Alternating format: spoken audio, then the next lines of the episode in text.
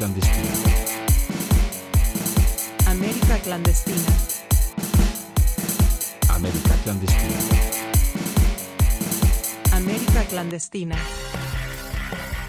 Hey banda, ¿cómo están? Estamos iniciando un nuevo programa de América Clandestina, el podcast de la hinchada del azul crema. Y como les prometimos la semana pasada, este será un programa especial con un invitado de lujo en medio de la previa al juego más importante del torneo, la del Clásico Nacional. Afirmativo, el domingo jugamos el partido más importante de la fase regular del torneo. Contra aquellos putos no podemos perder nunca y es por eso que en esta emisión vamos a platicar del valor que tiene el clásico, cómo lo vemos, lo vivimos y lo transpiramos. Porque no hay nada mejor que dejar en claro quién es el más grande y el que manda en este país. Así es, JC, y para eso tenemos con nosotros a una leyenda americanista, Juan Antonio Luna, cuatro veces campeón de liga con el club, ganó una con CACAF, ganó el campeón de campeones. Además, él estaba en la banca del equipo como técnico en aquella memorable noche del Maracanazo en la Copa Libertadores del 2008. Americanismo puro de ese que nos gusta, del que nos hablaron nuestros viejos, del hecho en casa y que supo defender con honor nuestros colores sobre la cancha y que además estuvo presente cuando se ganó la final del siglo ante Chivas en el 84. Sin más preámbulos, vamos a empezar con el capítulo de hoy. Ya regresamos con el Cabezón Luna. Mientras tanto, vamos con algo de música. Esto es de Embajada Boliviana, Camino a la Sanidad.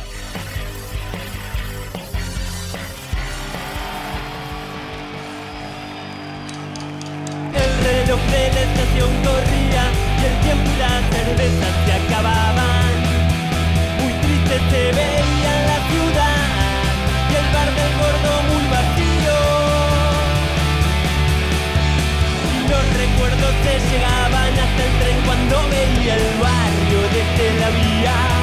Tu nombre escrito en la pared.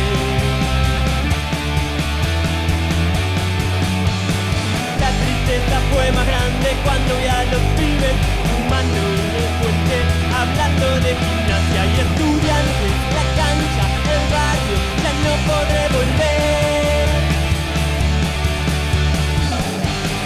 Que no volvería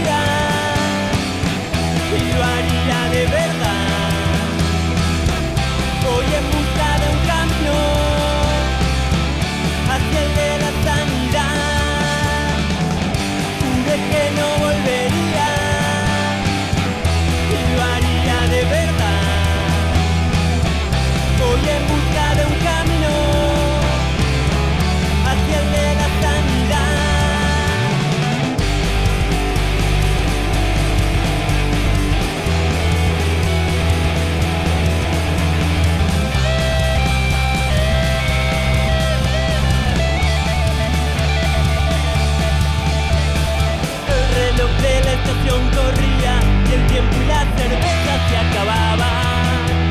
Un triste se veía tu ciudad y el bar del gordo muy vacío.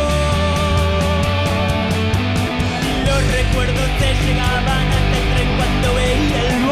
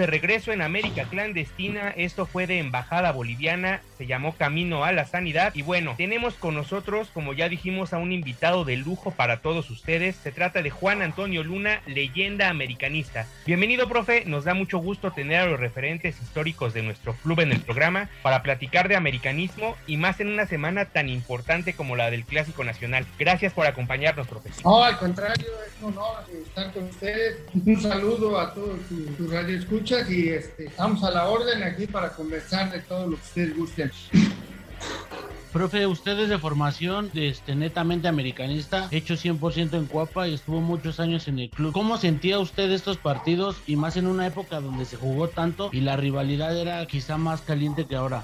Bueno, esos partidos, eh, desde que te ponías la casaca del, del, América, yo llegué al América a los 16 años y cuando entré desde ahí era el, el, equipo de Guadalajara, no era, no era bien visto, siempre era el rival a vencer y siempre fue, fue de esa manera, ya después eh, participando en primera división, tuve la suerte de debutar en un clásico América Guadalajara en Guadalajara y te digo, desde ahí siempre estuvimos en, en pelea, yo creo que en los 80 tuvimos una una amplia su, superioridad sobre Guadalajara. Creo que nomás una derrota que nos hicieron en una semifinal fue la, la más dolorosa que, que, tuvimos, pero al, al, poco tiempo nos cobramos con un campeonato que les pudimos ganar ya en la final, en la única final que se ha dado entre América y Guadalajara. El juego más importante del ciclo. Así es, hasta ahorita no ha habido otro igual como este. Profe, qué bueno que lo comenta, lo de ese partido justamente porque nosotros como americanistas a lo mejor... Eh,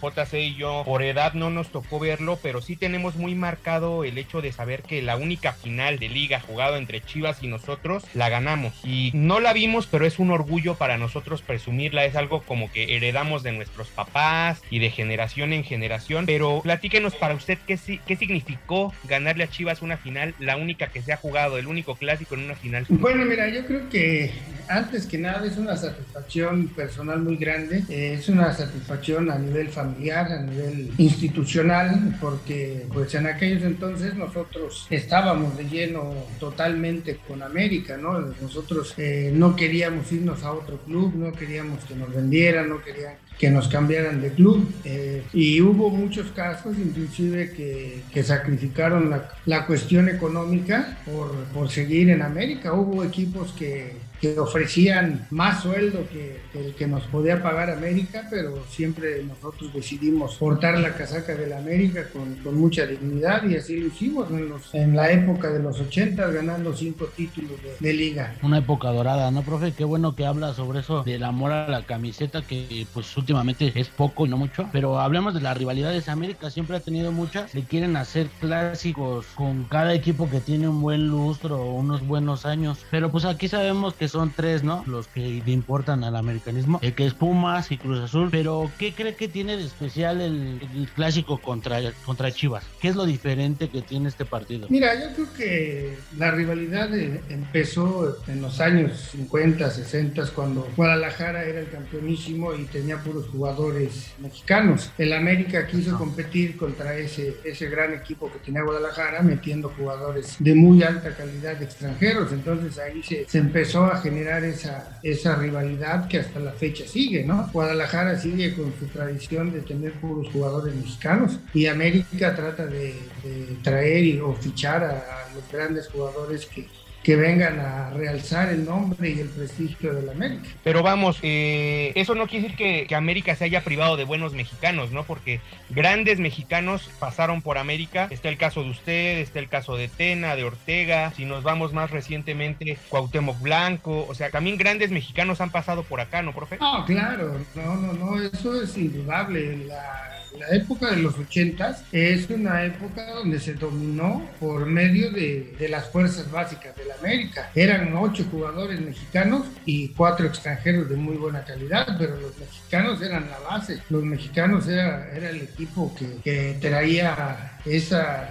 esa, este, esa garra y la calidad de los extranjeros nos daba ese toque que necesitábamos para para sobresalir a los equipos, pero siempre hubo muy buenos canteranos, estamos hablando de Tobal, Tena, Manso, Vinicio Bravo, Mario Trejo, eh, de los Cobos que vino de Querétaro muy joven, Gonzalo Farfán, Miguel Celada, luego Brailovsky, ah, había una infinidad de jugadores, estuvo Peláez, Hermosillo como goleadores, eh, fue un equipo que los mexicanos eh, tenían una alta calidad para, para sacar este nombre del América adelante. Y quizás eso le da un poco más de sazón al clásico, ¿no? Porque ellos presumen de tener puro mexicano, pero acá se han tenido a los mejores a mi forma de ver. Hasta la fecha, por, profe, se mantiene el debate de la grandeza de los dos equipos. Nosotros no tenemos duda de que el Club América es el más grande de México, pero para usted, ¿cuál es la principal diferencia entre ellos y nosotros? Pues mira, yo creo que en estos momentos yo creo que los dos equipos este, están parejos. La diferencia,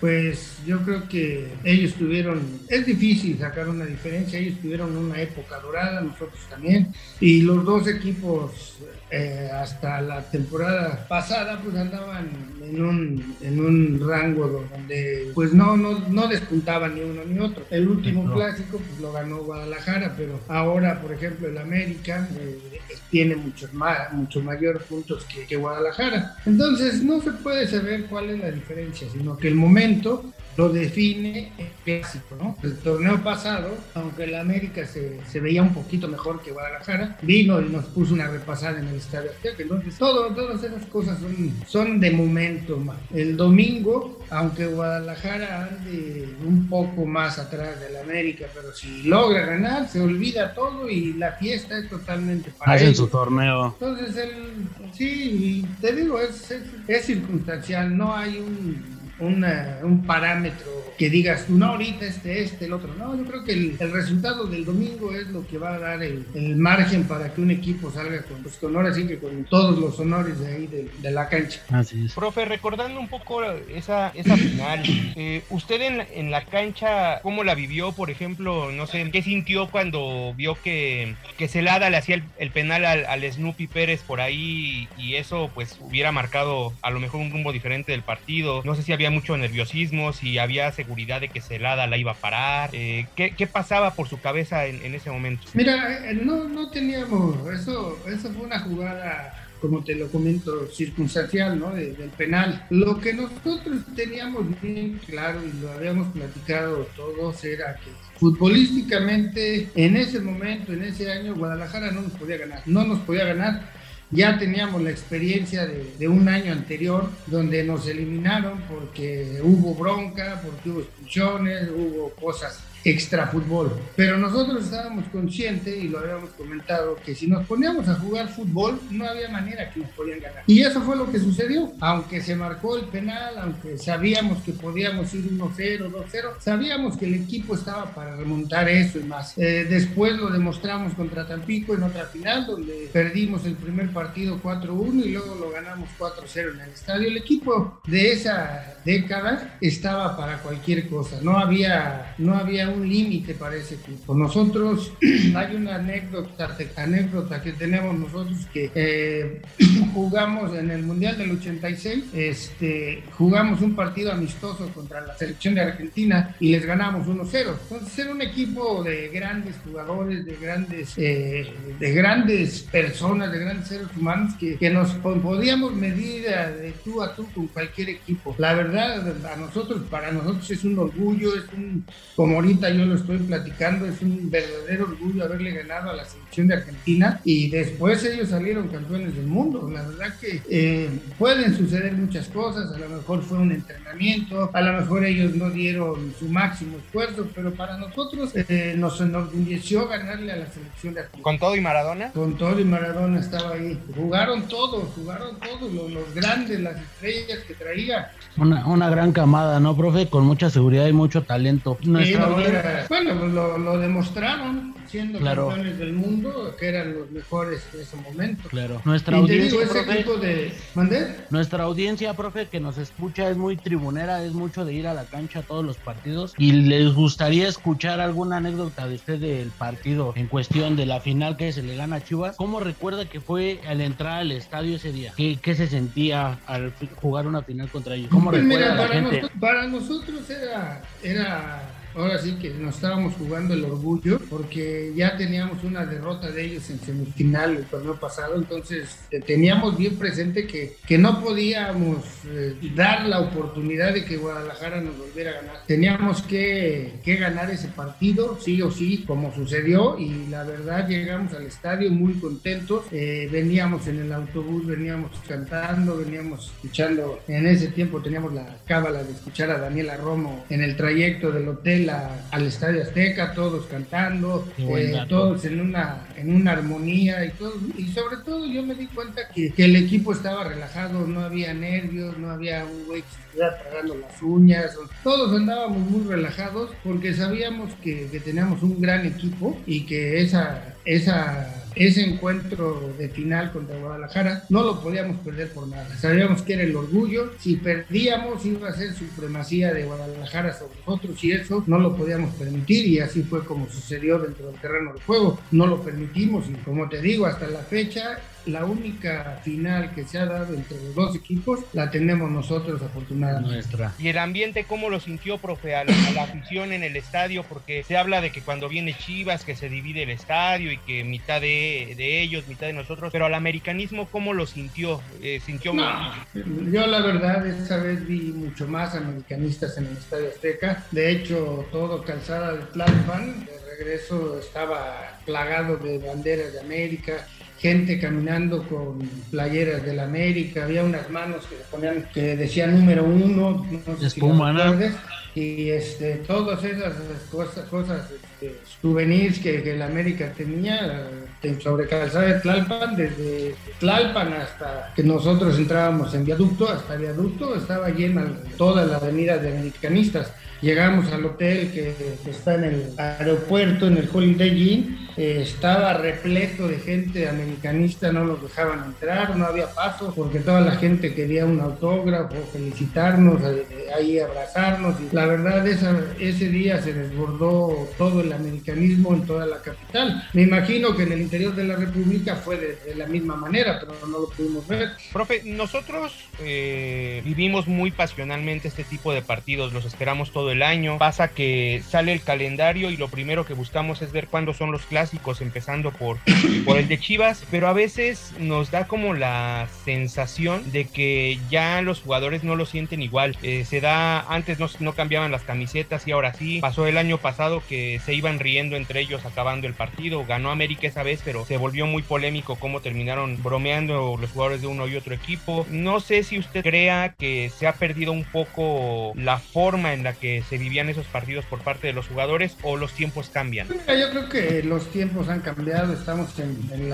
en, el, en el tiempo de la de las redes sociales, ahora ya todos tenemos cerca a cualquier persona eh, en cualquier parte del mundo, entonces yo creo que se ha perdido un poquito esa identidad que se tenía antes, también porque los torneos son cortos, eh, ya se, hay más jugadores de Guadalajara que pasan a América, de América a Guadalajara, entonces ya esa rivalidad se ha perdido, ¿no? Dentro, dentro de ese esquema de que la comunicación, ya, ya ahora puedes, este, como ahorita lo estamos haciendo nosotros, por medio de una videollamada puedes este, contactar con cualquiera, muchos de los jugadores de América eh, coinciden con, con los jugadores de Guadalajara en la selección, entonces se hacen grandes amistades y es inevitable que ya en un partido, después de un partido, no le des un abrazo, no saludes a, a una buena amistad ¿no? Entonces yo creo que sí han cambiado los. Profe, vamos a hacer una pequeña pausa para seguir platicando. Mientras tanto, vamos con este tema de caos urbano antes de la muerte. Ya volvemos.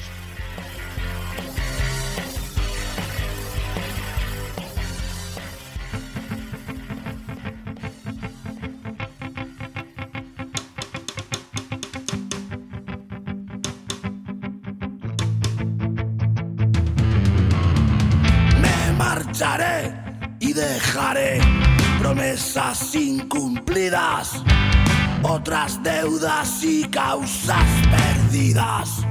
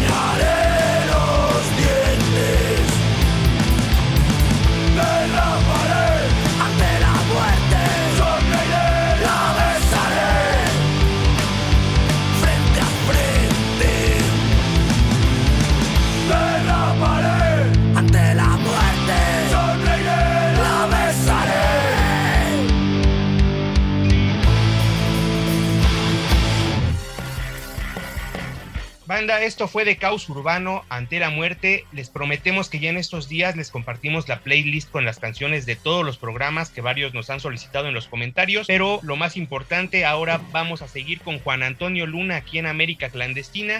Y bueno, profe, ya hablamos de las épocas de gloria. A lo mejor a nosotros por la edad no nos tocó vivir como lo comentábamos, pero igual estamos muy orgullosos de ellas. Pero así como también estamos orgullosos de eso, nos da gusto haber visto con usted en la banca una de las gestas más heroicas en la historia del equipo. Estamos hablando pues de, del maracanazo en la Copa Libertadores del 2008. Así que le agradeceríamos si nos compartiera un poco cómo lo recuerda, porque tomó al equipo en un interinato, luego de un torneo de liga muy malo, un partido de ida en el Azteca que nos dejaba prácticamente eliminados. Llegó usted, le dio orden al equipo y fue a sacar un partido que parecía imposible. ¿Cómo lo recuerdan? Bueno, mira, lo recuerdo con mucho, con mucho cariño porque eh, tuve la, la oportunidad de, dirigir el equipo que, toda mi vida amé. Y la verdad es, eh, antes del maracanazo también hicimos un, una gran hazaña que a lo mejor mucha gente no, no la nota o no la comenta, pero el América venía de una racha de 12 partidos sin ganar, creo que eran 8 derrotas, 4 empates y, este, y jugaba la fecha 19 contra el equipo Monterrey que, estaba, eh, que iba en primer lugar, que tenían un gran equipo dirigidos por Ricardo Lavolpe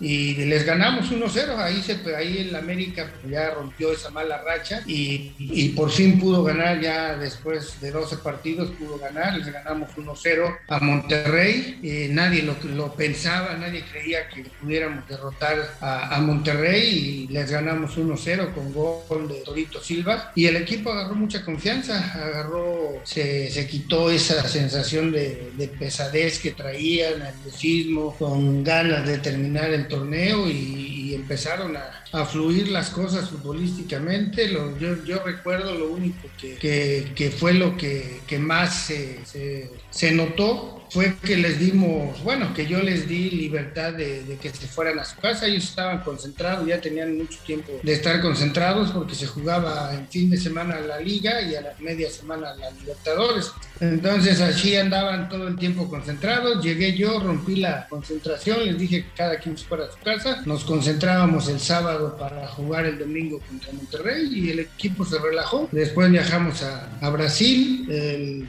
el equipo, o sea, al contrario, se acababa de coronar, andaban eh, festejando y todo, y les metimos una, un susto que yo creo que les duró mucho tiempo para recuperarse. Ahí fue el, gran maracanazo, yo creo que ahí salió el, americanismo. Eh, vuelvo a, a, comentarlo, lo he comentado muchas veces que sucedió. Esa fue lo que, lo que empezamos platicando en esta, en esta plática con ustedes. El americanismo de fuerzas básicas volvió a renacer en ese, en ese maracanazo. Se jugaron nueve, nueve integrantes mexicanos y dos extranjeros y el equipo funcionó de, la, de maravilla. Eh, Creo que el único que no pertenecía a las fuerzas básicas era Ismael Rodríguez, que venía de, de Monterrey, pero de, de, ahí en fuera todos los demás eran extra, extracción de, de, del Club América, era Ochoa, el Gringo Castro, el Kevin Rojas, Carlos Sánchez, este, Sebastián Domínguez, que era, bueno, es este,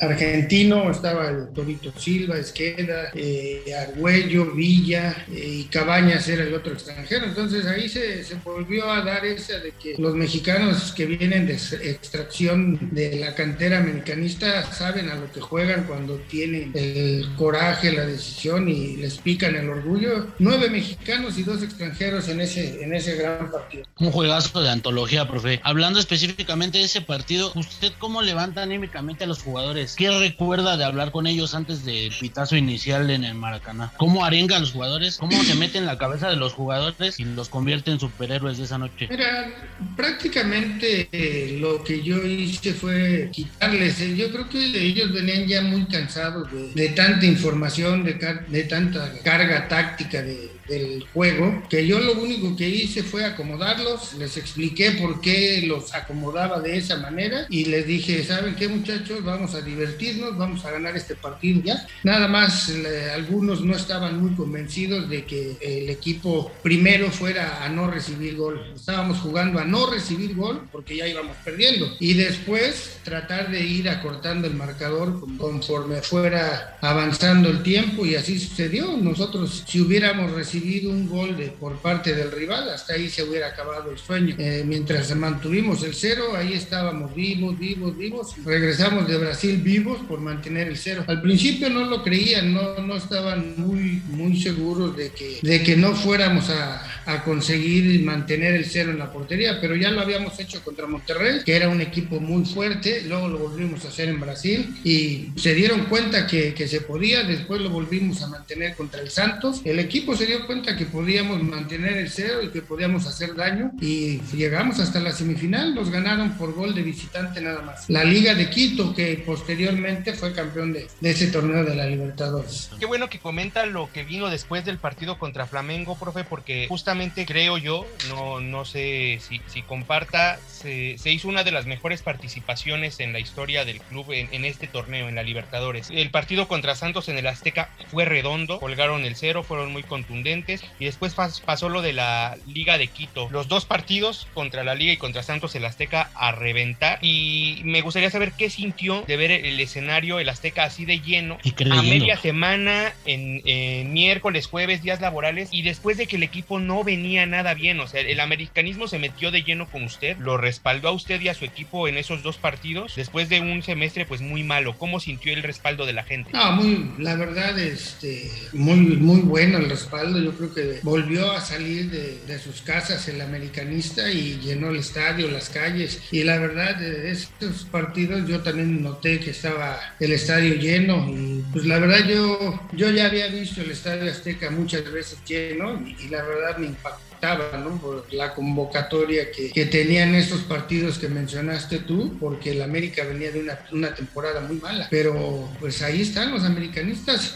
Los americanistas nada más están esperando que sea un equipo que proponga, que dé espectáculo y ellos asisten al estadio. Pero yo creo que lo principal de un equipo es que el entrenador sea responsable de que el equipo dé un buen espectáculo, que gane y que dé un buen espectáculo. Yo creo que también es parte de, del entrenador porque hay partidos muy aburridos que puedes ganar pero no te saben a nada, ¿no? Y a los aficionados también no les saben a nada. Entonces yo creo que eso fue fue lo que hizo que los americanistas fueran de nuevo a, a, la cancha del Estadio Azteca porque vieron que el equipo jugó ganando y jugando bien claro, una comunión entre equipos, jugadores y la afición, pues siempre es una combinación ganadora. Y algo más reciente, profe, ¿usted cómo ve el equipo actual? ¿Le gusta el funcionar del equipo? Mira, ya lo había comentado anteriormente, yo creo que el, equipo está funcionando bien en cuestión de, de, ganar, está ganando, pero lo que te acabo de, de comentar, yo creo que si el equipo fuera más espectacular, más que, que, divirtiera un poquito más. Yo creo que aquí el equipo América volvería a esos niveles que yo creo que la gente está esperando que su equipo lo dé. Con, por cuestión de puntos, pues no podemos decir nada, va adelantadísimo en puntos a cualquier temporada anterior, pero yo creo que si ese, ese sumar de puntos se acompañara un poquito más de un juego más alegre, el América tendría llenos y espectaculares eh, resultados, ¿no? Porque eso es lo que va a buscar la gente, un equipo eh, que motive, que, que, salgas contento, porque muchas veces te queda un poquito gris, eh, contento por los tres puntos, pero como sí. que necesitarías ver un poquito más de acción. Claro. Profe, eh, me, me, quedo con un comentario que decía hace un momento, de que antes ustedes no se querían ir del América, que no querían ser transferidos a otro equipo, y hoy en el cambio propio de los tiempos que mencionábamos, está que el jugador ahora debuta, pero ya en un año, dos años, inmediatamente se quiere ir a Europa. ¿Faltan esas ganas de quedarse aquí, de echar raíces con el club, en, principalmente en los canteranos? ¿O está bien que, que, debuten y ya al poco tiempo estén pensando en irse a Europa? Bueno, mira, eh, tenemos que saber que el fútbol es un negocio. Entonces, el llevar jugadores a Europa es, es negocio. Entonces, eh, muchas veces por eso es que los jugadores salen tan jóvenes a Europa, ¿no? Yo creo que deberían madurar un poquito más y, van a tener la misma oportunidad y van a tener más oportunidad de triunfar en Europa, ¿no? Pero como ya te digo, ya es un negocio, entonces pues entre más rápido mejor, ¿no? Y desafortunadamente pues a veces no se logra el brillo deportivo que se, que se quiere, pero el, negro, el negocio de llevar a los jugadores pues, se convierte en realidad, entonces ahí pues, sale perdiendo el espectáculo. Perfecto, profe, pues queremos agradecerle mucho que nos haya acompañado por el tiempo de estar aquí y no sé si haya algún mensaje que usted pueda dejarle a la barra y a todos los aficionados que nos escuchan con gusto y todo lo que nos acaba de compartir usted, que estuvieron muy atentos a, a lo que nos comentó. Sí, mira, yo creo que el mensaje es, es, simple, ¿no? El América no puede voltear bandera, ningún americanista puede voltear bandera, tiene que morir con, con la camiseta del América y no desesperarse. Este equipo yo creo que va, va a llegar a tener un, un protagonismo muy importante dentro del fútbol mexicano. A lo mejor se ha estado, se, se está tardando un poco, pero va a llegar. Eh, estoy seguro que la, en las finales va a estar. De hecho, ya eh, es, yo creo que es un hecho de que va a estar, pero te digo, los americanistas tienen que seguir yéndole a la América y tenerle paciencia y sobre todo apoyarlo en los, en los, buenos y en los malos tiempos. Pero yo creo que en esta temporada van a tener una, una buena liguilla y ahí es donde se necesita que el, respaldo del público esté a favor de, del equipo que, que, amamos todos nosotros, que es el América. Así es, profe, tiene mucha verdad en sus palabras. Hay que confiar, hay que esperar y hay que apoyar. Este, muchas gracias por el misticismo compartido el día de hoy. Pues bueno, amigos, ahí está Juan Antonio Luna, leyenda americanista, a quien le agradecemos que nos haya acompañado una vez más. Ya volveremos para platicar del partido contra León y leer sus comentarios. Muchas gracias, profe. Y banda, vamos bien, ¿eh? Vamos, que vamos con todas. Volvemos al último disco. ¿Y qué más podemos hacer que serle tan fiel a este público lindo?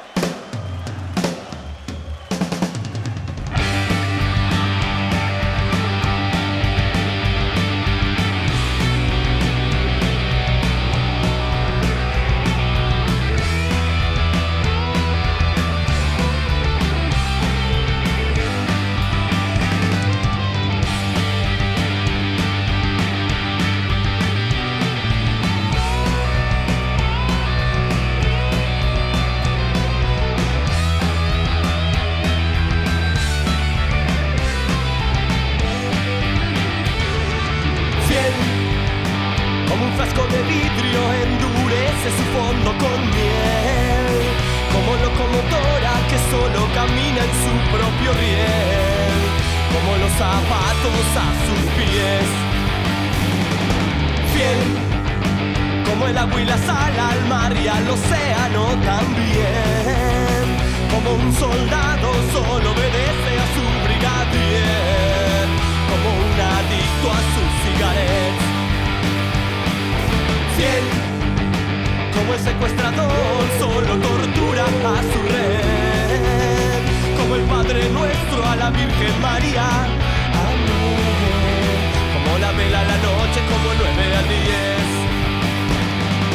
Fiel, como balas de plomo cargadas en línea en una 16. Como botas por descargan patadas buscando placer. Como tú y yo juntos en el Edén. como alas al viento elevan su lamento flotando en él. Como peces voraces que aman el agua y rompen la red. Como la pluma el poeta, el pintor al pincel. Bien, cual feroz tormenta que arrasa con todo.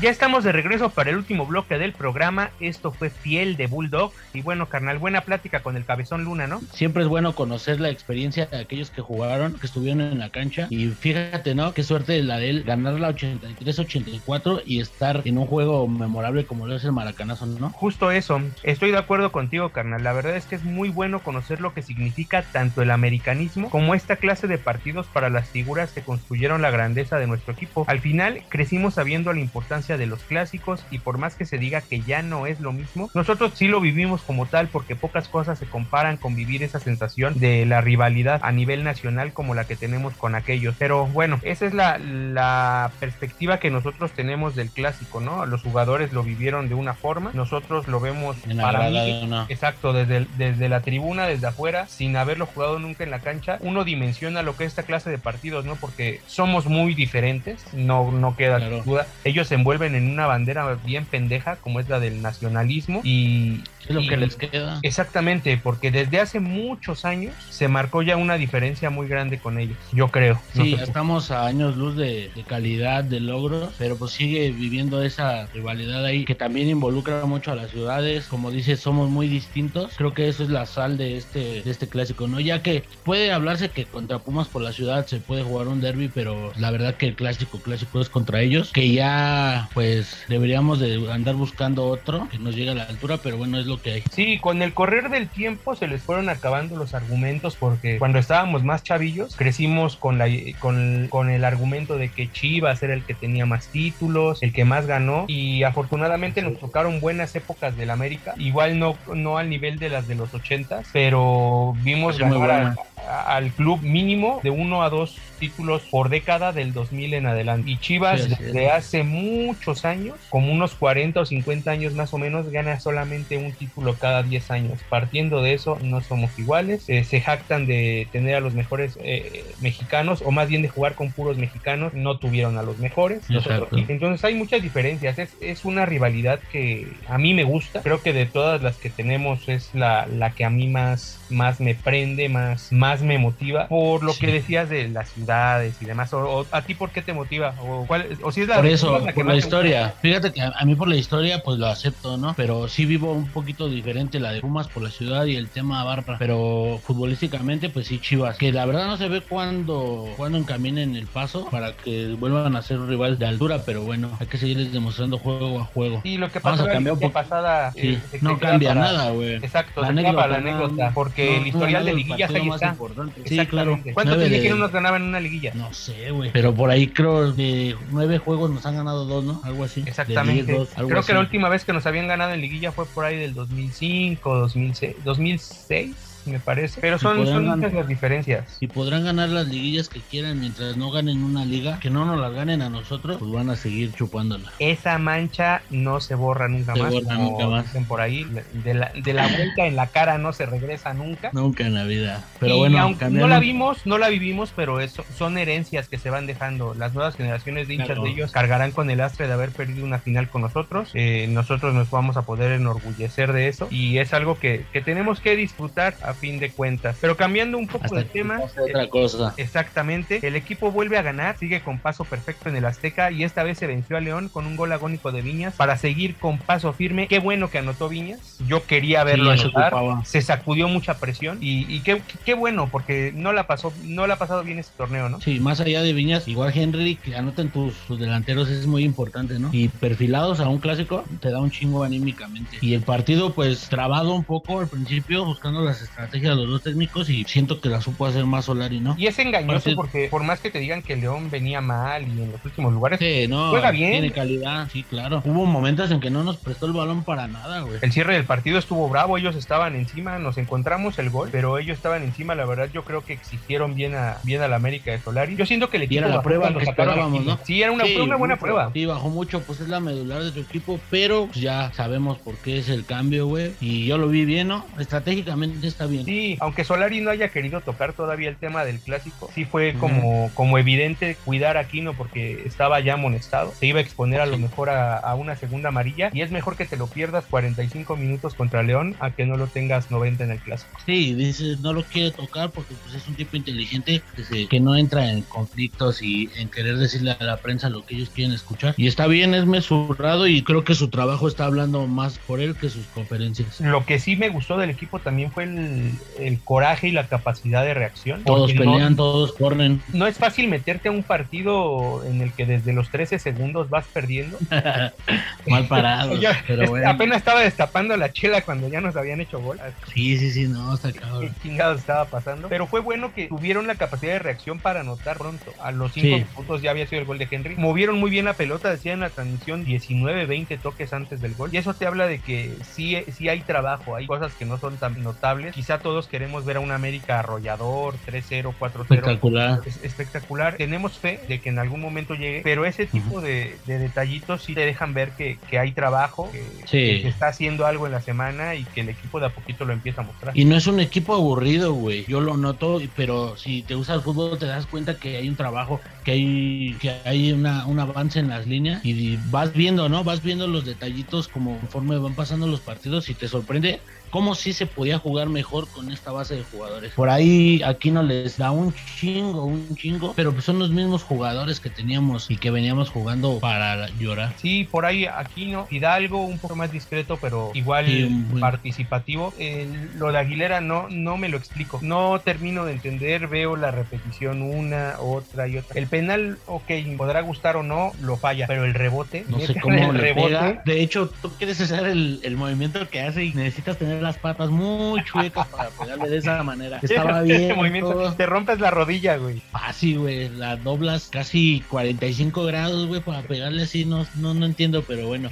Si se te anda bueno tapando gol. rótulas y haces eso, te lo. Fácil. Y No. bueno, llega el gol de Viñas, ¿no? Lo busca Ya. perfecto. Sí. A tiempo para no caer en, fuera de lugar. Creo que es, esa es la clave de ese gol. No correr un paso antes y pues le sale. Sí, y cómo lo gritó, ¿no? Cómo se desahogó porque no le habían dado los minutos que él quería, le tocó Sí. sufrirla con lo de la alineación indebida, después de eso se lesiona. O sea, no ha sido un buen torneo para Viñas, pero también habla de que mentalmente está fuerte, está Sí, eso es lo bueno. Y acabando el partido, el dardito que tira, ¿no? Estaba, el, estaba viendo el, el color de- del club post partido Ujú. contra León y dice que se cuide Chivas, ¿no? Ojalá. Sí. A mí siempre, me gusta ver ese tipo de declaraciones calientes de los jugadores. Sí, sangre caliente de los jugadores. Y está bueno, ¿no? Porque él conoce sus capacidades y, y ojalá no nos defraude. Pero también, como dices, no se le habían dado los a Viñas. Y es un reflejo, güey, de que en este equipo juega el que mejor está y el que trabaja en la semana, ¿no? Ahí, por ahí no podemos saber, no podemos saber mucho de lo que pasa por dentro, pero pues es, es eso, ¿no? Juega el que mejor está y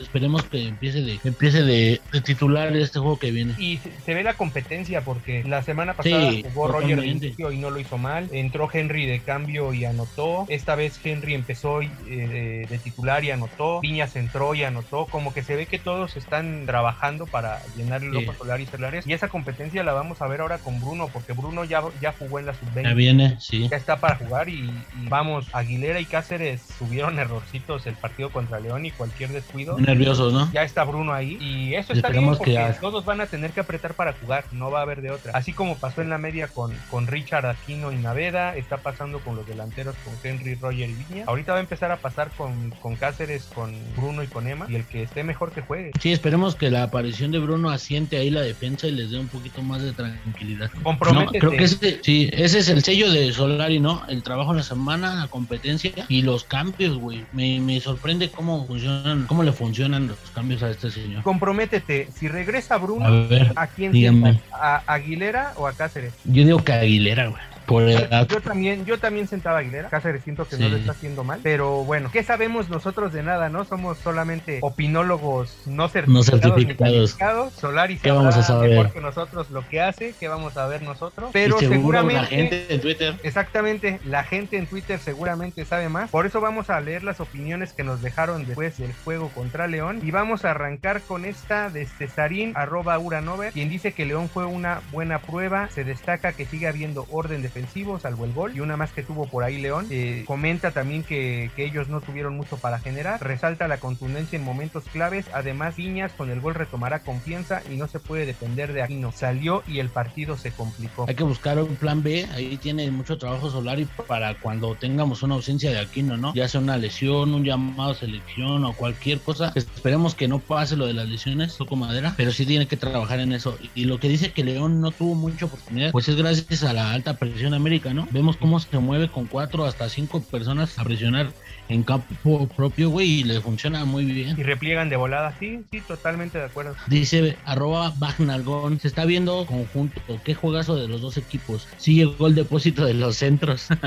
Banca para Henry como que leen para Córdoba por muy malos cambios de Solari, excepto el de Viñas. Primer programa del AVE que me gusta. Felicidades a Titino y a Chichis. Sí, bueno, Bueno, que- los cambios lo estamos hablando y pues creo que sí les resulta, ¿no? Quizá no son visibles, pero siento que todos los cambios, güey, siempre participan en el gol o en sacar los tres puntos, ¿no? sí, esta vez el centro de Leo, remate de Viñas, los dos en Cambio. cambio, bastante bien. Y en juegos anteriores también funcionaron así los, los cambios. Ahorita lo dices de Leo y pues, es el centro de Viñas. Es totalmente, totalmente cierto que sí le están funcionando al señor. Así es, y mira, ya te estás convirtiendo en el programa favorito del americanismo. Saludos hasta la agrícola oriental ahí con mi compadre Nalgón. Vamos ahora con Xochicali, arroba Pacosi, guion bajo Ramer, quien comenta que Aguilera y Cáceres andaban en otro partido, muchas desatenciones, la media cancha sigue siendo sólida y la fe en Viña sigue intacta. Saludos a la nación azul crema.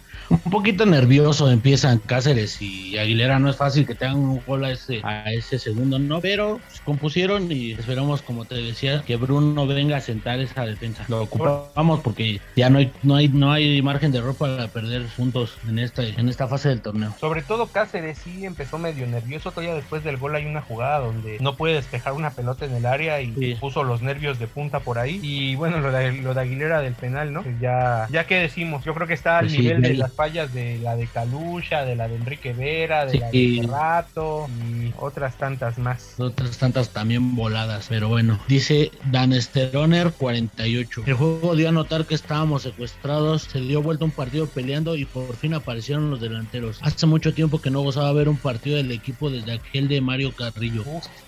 Saludos a toda la banda del 18 de Tepito. Habitualmente ya nos escribe este muchacho, ¿no? Sí, ya de, de- de la audiencia más activa de- del programa. Vamos ahora con Jacobo Manzano, a- arroba Jacobo RM25. Se sigue viendo mejoría, siento más sólido al equipo, esperemos que siga por este rumbo, buena racha y qué mejor regreso de Viñas. Creo que a todos nos, nos ha dado gusto ver el, el gol de Viñas, ¿no? La, la gente lo quiere mucho, no, no es para menos. Y sí, de acuerdo totalmente con eso. Sí, al Yoruba se le exige porque también se le sabe las cualidades. Así como se le exige, se le quiere porque, pues la verdad, se ganó el corazón de mucha gente en su mejor racha que tuvo en el club. Y creemos que con esto, güey, bueno, me decías hace rato que tiene una fortaleza mental muy cabrona. El regreso puede ser mucho mejor, ¿eh? Ojalá, ojalá, para bien Sí, del sí, sí. equipo principalmente. Sí, para bien de él también, que se sienta mejor como jugador y esté en plenitud. Sabemos que nos puede dar demasiados goles. Vamos con este último de Fernando, arroba LFCFer. Qué alegría que Viñas haya metido gol y nos diera el triunfo en la antesala del partido más importante que tenemos. Y no porque esos putos sean un gran rival, pero siempre es importante dejar en claro quién es el que manda. Nos van a jugar al 100, pero sabemos que ese partido que salva su temporada de esos mierdas. Al 200, ay, eh, yo creo que al 100 es poco, al 200 porque se juegan demasiado ellos. Pero van a bueno, aparecer el Bayern, van a aparecer el exactamente, Bayern. el PCB, Pero esperemos que les dé una lección el señor Solari. Estamos confiados. el solarismo va. El solarismo va y va bien. Bueno amigos, el tiempo se nos fue volando, llegamos al final del programa. No olviden recomendarlo, echarlo y compartirlo porque les aseguramos que vienen más sorpresas que les van a gustar. Ya se está cocinando algo en grande por ahí, así que no se lo pierdan, ya les estaremos avisando en cuanto esté en concreto, pero seguramente les va a gustar. Mientras tanto, disfruten el clásico, víbrenlo y esperemos que sea lo mejor para nosotros. Ya son siete capítulos con nosotros. Les agradecemos demasiado su tiempo. Que compartan y que lo disfruten. Y recuerden, siempre águilas, nunca guajolotes. Nos despedimos con esto de la Versit Vergara Bat, Perro Amor Explota. Hasta la próxima.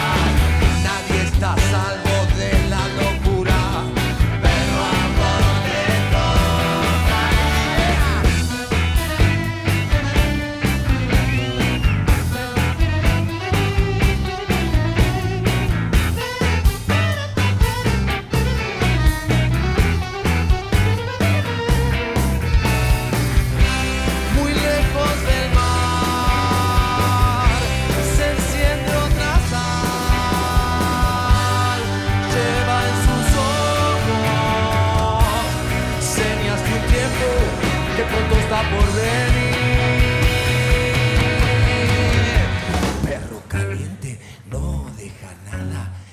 El amor explota. Perro con hambre, perro con bolas. El amor explota. Acorralado te mete balas. El amor explota. Un amor perro no se controla. El amor explota.